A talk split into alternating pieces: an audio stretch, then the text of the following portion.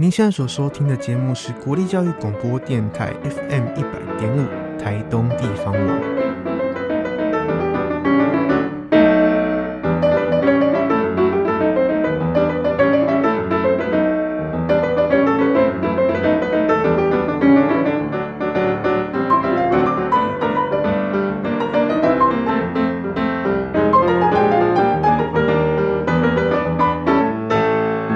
早餐吃什么？吃你想吃的。我是早餐自由配的主持人贝壳。不论我们是吃中式、西式，或是超商，我们这个单元都邀请我们的来宾，看看每个来宾的故事，细细品尝他们的篇章。也许我们能在这当中有所体会。那就是这个环节很重要，就是因为我们这个单元叫做早餐自由配，所以呢。我们在介绍来宾之前，想要先问我们今天的来宾：你平常会吃早餐吗？平常会吃早餐，是通常会。您平常都喜欢吃什么类型的早餐？基本上的话呢，非常非常的简单。是，哎，基本上的话呢，大概把一块面包吞下去，一杯咖啡，哎，就这样。了解，也是很健康的部分，养生这样。对，那很开心啊，我们早餐自由配今天的人。邀请到我们大来宾，然后在百忙之中接受我们早餐自由配的专访，没有错。我们今天邀请到的就是我们大大的来宾，就是我们国立台东大学文化资源与休闲产业学系的系主任，欢迎我们蔡进士教授，耶、yeah！好，谢谢这个贝壳的介绍，是是是，大家好，很开心我们老蔡可以。来上我们早餐自由配的节目，那就是很重要，就是想先问老师，就是呃，因为我们文修系算是休闲产业相关的科系嘛，那想问我们休闲产业科系老师，您能认为在这方面的人才，他比较需要注重以及最重要的特质是什么？基本上的话呢，嗯，他的人格特质应该是要热情的，是，而且观察力要很有，呃，非常敏锐的，是要很有想法的。对，那么特别的话呢，嗯，像文修系，就是文化资源休闲产业学系，啊、呃，我们是非常强调啊，来培育专业经理人的一个学系。那么，嗯，专业经理人的培育呢，是很具挑战性的，因为它不像一般的最基层员工比较能够用 SOP 所谓的标准化来训练他，啊，而是我们要。呃，用一个比较有素养的方法啊，素养的这个概念来培育。那素养是很抽象的，所以的话，像这个，我常常会分享啊，提一个问题啊，来给学生来思考。一个度假村，一个大型的饭店，比如说是五百个客房，是那这个我们要接受多少的房间？事先的接受预约预定。那么在这个答案上的话呢，哦，在这个答案上的话，有很多的学生呢，哈，会答大概两百、三百、四百五，顶多到五百。那有些时候会跟学生开玩笑，啊，我们有五百个房间，我们只要卖出去，接受预约两百个，哎，那这个答案似乎。蛮令人印象深刻。那我会开玩笑说呢，这个这个答案要紧急送医。那事实上的话，真的要表达的是说，如果是一个专业经理人，恐怕这个答案要超过五百。为什么要超过五百？因为我们知道，他一定会有某些的客人，他 reserve，他预约了，但是他 no show。no show 就是说时间到了，但是他并没有出现来 check in。那这个时候饭店。度假村很可能会有一些损失，所以因此的话，当为一个经理人，他必须要有这方面的素养，是。精准的预测大概有多少的比例，可能多少的比例他会报道，那多少的比例他会 no show，那这个 这个是非常非常专业的预测，是。我们要做这个预测，就是还要做决策，这个决策是要有勇气的，所以因此要培育一个专业经人。除了专业，哎，除了专业要做相关的预测以外，我们还要培出来又有勇气，因为我们知道 overbooking 所谓的超额预约，那么很可能也会衍生衍生后续的一些问题，所以我们要怎么样来面对很多元的问题，这个就是我们要的素养。所以在这个专业经理人的这个概念上的话呢，哈，要培育出来的这样的人才是非常非常的很大很大的挑战的。是，哎，那我们接受这样的挑战，所以我们把培育专业经理人设定为我们这个文修系里面重要的教育目标。对，那谢谢老蔡的分享。那就是在成为一个专业经理人过程当中，是需要不断的学习以及磨练，主动获取资讯，提升自己逻辑思考以及表达能力的一个养成。然后在各项的知识及能力都需要具备一定的了解。那就是想问老蔡，就是您在呃硕士、博士都是在美国的密苏里那边读？基本上我在我在美国念研究所，那么我的硕士呢修的是。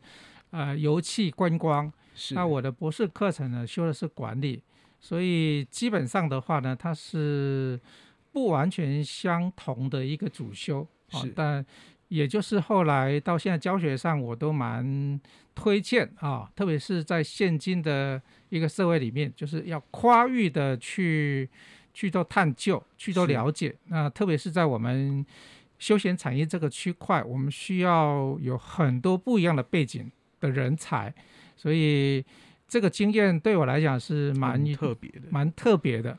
当然有有些时候有机会，我都非常愿意啊，分享这些经验给我们的同学。哈、哦，是对。那就是呃呃，那想问说，就是呃，老师您在这些学习过程当中，就是在关于您未来的教学上，对你有什么影响吗？呃，当然，嗯，啊，这个影响非常非常的。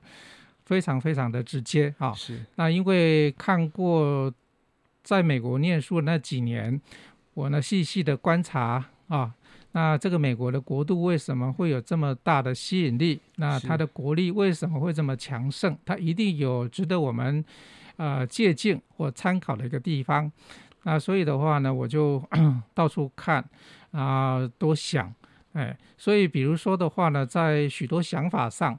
呃，那种资源的分配，比如说我举这个例子来讲，哎，那在美国的话呢，美国这么大啊、哦，美国这么大，那幅员辽阔，呃，农业农业科技也很发达，但我们知道哦，哦，这个期货里面的大宗，像玉米是，像小麦，哦，黄那个黄豆，都是这个所谓期货，他们的这个出口的大宗是，那这一些哦。像玉米的话呢，它主要的生产的重镇在哪里呢？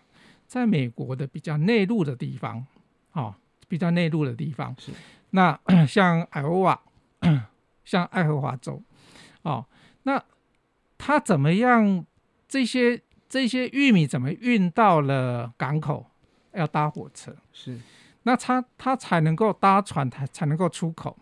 哎，但我们知道。这样的成本会很高，但是的话，他们这个国度的话呢，愿意这样做，是哎，资源上的一个调配。那另外一个例子是什么呢？我们知道，大概、嗯、大概在我们说的西洋梨，就是我们一般看到那个以前那个教科书里面看到那个孔融让梨的那种样子的 那种西洋梨。西洋梨在美国大概种在哪里呢？种在这个 Oregon 奥勒冈州啊。哦大部分在这里，那产产量的话，大概占了美全美国的百分之七十左右。哦，那比例很高哎。对，很高。然后呢，这个西洋梨呢，我们在西岸、在东岸买的西洋梨，基本上都是产自 Oregon 这一州。是。而我们知道，西岸跟到东岸，它一样搭火车，好长好长的距离，所以的话，对这个成本的付出，它也很高。所以各位可以想一想的话呢，这样的唯一的考虑是什么？就是来稳定他们国家的这种呃价值观，也就是大家相互的依赖。所以因此的话，我们很少听到说哪一个州，哪一个州的话，他要来离开这个联邦政府，因为他们有相互依赖的这种需求。是，好、哦，那这个思维的话呢，是有高度的，所以我觉得在这样的一个环境下，让我观察到，哦，原来一个国家要富强，那它有要有很多有高度的思维，所以呢，在上课的时候呢，我都很愿意分享这些具有比较另类的想法的这些经验。对，是，然后就是呃，因为我这学期我是台湾大学二年级的学生，然后有有修就是我们蔡定思教授的课程，然后其实老师在课程当中，其实他会分享他看到从很多不同的面向去看同一件事情，其实我们会发现，其实他为什么会做，可能专业经理人会做这个决决定，其实是有很多种的原因，所以我认为可能专业经理人需要培育的的面向有很多个。然后，呃，因为我们又是文修系的，所以又要让自己有一个呃深厚的文化底蕴，在做这些决策的时候，才会可能有比较好的部分这样子。然后就是因为老师您在呃，您来台东来任教是二零一二年嘛？二零一二，对，那是的。那想问为什么会有这个机会，或是有什么故事？就是为什么决定要就是来到台东这里来任教这样？基本上的话呢，哈，我。从蛮小的时候，童年我就很向往大自然。是，那么到美国去，我也这个念书的时候也利用这个寒暑假到处到处探险。那其中呢，曾经曾经是这个开车啊，从从这个本土啊，哎，然后开车到了阿拉斯加。哦，所以那一趟旅行呢，总共花了一个多月是来回。那 我觉得阿拉斯加对我来讲的话呢，这个。这个相当相当美好的一个地方啊、哦，所以我呢在台湾想着想着哦，我们台湾最像阿拉斯加的地方 就是台东，所以我记得二零一二年的时候呢，哦，曾经来到台东的时候，分享了这样的一个心情给朋友，我说台东。我的阿拉斯加 啊，所以好浪漫的感觉。对对对，所以我蛮喜欢台东。那为什么把台东把它想象连接成阿拉斯加？就是这里的自然，这里的山，这里的海，这里的原野，所以我蛮喜欢台东这个这个地方的。是，那就是嗯，因为台东我们有像老师刚刚提到，就是。有很丰富的一个自然资源以外，我们还有台东很特别，是有很多的那个人文，像是可能原住民的一些文化，可能有部落的一些很多资源，我们是可以去了解、去去吸收的。这样子，想问就是因为文修系跟体育还有数媒系，是不是有一个叫做大学生社会责任 USR 计划的 Y 计划这样子？想再问就是蔡教授，就是关于这部分，就是文修系是。怎么在这个计划当中是扮演什么样的角色？是，好，我稍微提一下哈，USR，那它的全称叫做大学的社会责任，是啊，那这个大学社会责任当然有很多种。呃，方向重点要切入来讲，老师、教授有教授的责任，大学生有大学生的责任。哦，那 在大学教书呢，就是带着大学生一起哦来实践这样的社会责任。我们称它叫 USR 大学的社会责任。那当时为什么会提案来提所谓的台东 Y 计划？是因为我们知道台东大概有主要两大产业，那一大产业叫做传统的农业。那另一个叫做观光旅游业，是。那么以观光旅游业来讲的话呢，那我们需要有这个交通动线的一个串接。那我们知道有一个台九线啊，纵谷的一个台九线，然后呢接到南回啊，那另外一个是台十一线，所谓海 这个所谓海线公路，所以把它串起来就是像一个 Y 的形状。啊。那这当中的话呢，我们台东大学东大就在这个 Y 的节点，哦、那这个节点呢，就是我们台东市区，是，所以才会把它命名叫做台东 Y 计划。那这当中的话，我们呃主要有三个系啊、哦、来一起来合作。那么刚刚提到了文修、体育、数媒。那在文修方面的话呢，我们比较着重在一个文化资源、文化观点的一个萃取。哎，的一个思考。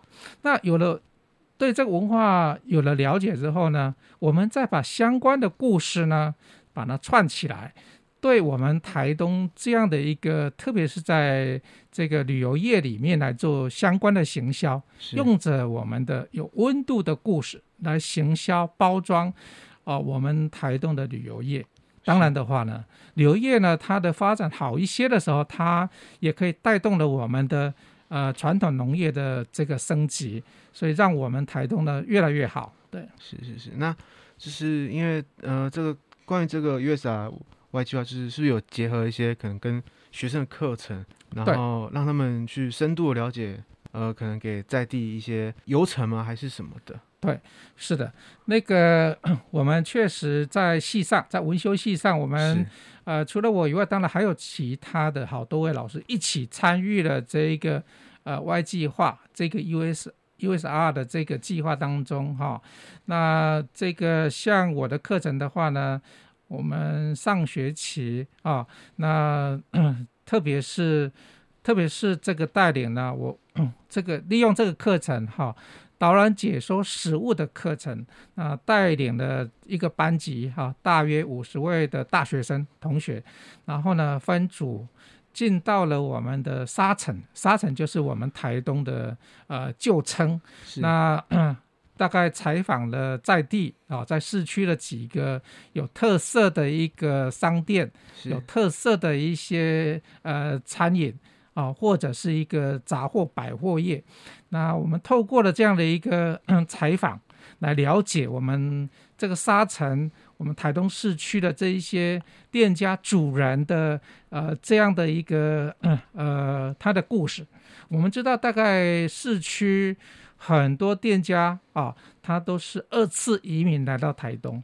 那所谓二次移民的话呢，就是说他从呃，这个中国大陆，那么早期从中国大陆移民到台湾，那台湾它落脚的地方，第一站很可能在西部，在南部，在北部，但是第二站才来到台东，所以这个这方面的一个故事呢，哈，相当相当的多啊，相当相当的多，所以我们希望就是借由这样的计划，然后搭配这样的课程，把我们在当地的故事呢。好，把它这个萃取出来，那分享给我们这个许多的游客。对，是，然后就是嗯，我们放慢脚步看台东，然后最美的事物就在身边。就是呃，刚刚老蔡有提到，就是导览解说课程，就是刚好我有和这个荣幸，那五十位学生其中一位，对，然后我在上这个课程有最大的一个体会，就是要放慢脚步看台东，最美事物就在身边，因为我们会被分配到。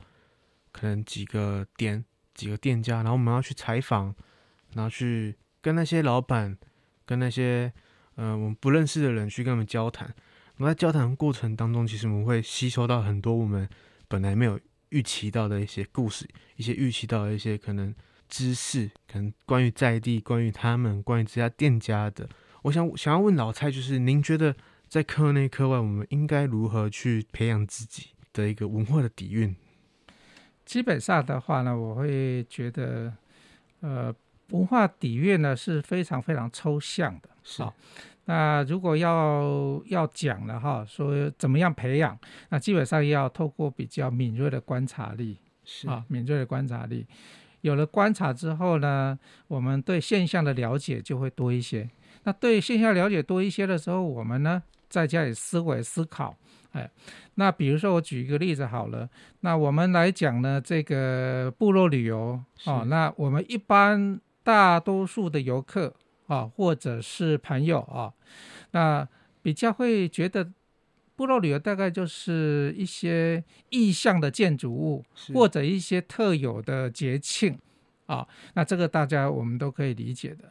那如果在文化底蕴，我们更会去提醒。更推崇就所谓的生活的哲学观。那我们知道原住民朋友里面的生活哲学观，跟我们大多数的朋友是不太一样的。是。那我们在旅游过程当中，如果呢能够能够得到了啊这些分享哈不一样的哲学观的时候呢，那这一趟的旅游就很有新鲜感，很不一样的一趟旅游啊，具有深度的意涵。啊、呃，比如说我举个例子好了，那么很多这个 很多人，大部分的人大概想着的一句话说，在哪里跌倒就在哪里爬起来，好像是天经地义的这样的一句、嗯、一句 slogan。但是我的原住民朋友说，在哪里跌倒就在哪里躺下，哎，这个跟一般的思维不一样。那细细的品味这句话，哎，有几番道理。就是来提醒我们呢，哈要适度的休闲，适度的放松，因为我们现今的社会有太多的压力，哎，那如果能够透过了放松，不要那么惊，那我们这样的话呢，哈，但明天的活力会更好。那如果我们呃，台东能够把这样的生活哲学，特别是我们原住民的生活哲学分享给大多数朋友，那我们台东的这个旅游不是只有旅游，它可以帮很多人来做舒压，特别都会区的这些游客，来自都会区的游客的话，他可以得到很多很多舒压，然后呢，他他下个礼拜。哦，他下个月他有更好的能量去面对每一天的忙碌的工作哦，所以的话呢，这个文化底蕴大概从这个角度切入，就是让我们很抽象的东西，然后能够来论述它，能够感受它哦，这么样的不一样的不一样的美，这样的一个一个想法。对，就是可能要先从感受生活开始。对。对，然后就是呃文化底蕴的养成呢，或许是呃每个人都有自己，每个文化都有自己的一个生活的模式，生活的可能韵味，生活的感觉。我觉得在了解其他跟我们不同的人的背景或是生活的文化之前，我觉得我们或许要先了解自己文化的背景，自己成长的这片土地，自己可能你从未发现过的故事。我们这样去了解。或许就是我们对这片土地的热爱，然后希望我们都能以更优雅、更从容的态度来面对这个世界。然后在节目最后呢，还是要再次谢谢我们老师来到早餐自由配的节目当中。对，然后就是谢谢老师来跟我们分享很多，就是嗯，我们可能从未去思考过的方向这样子。我是贝壳，我们下次见，拜拜，拜拜。